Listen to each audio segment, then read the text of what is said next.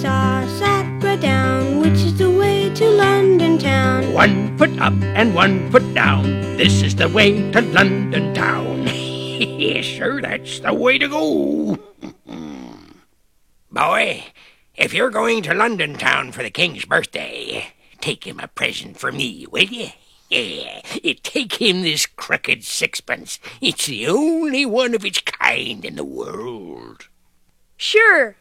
Thank you, and goodbye. Just the thing for a king.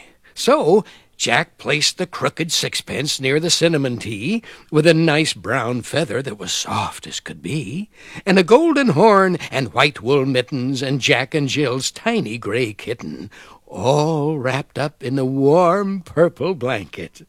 And on we go to London town.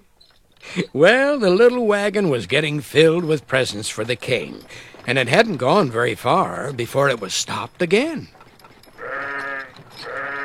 Georgie, look out for that big black sheep!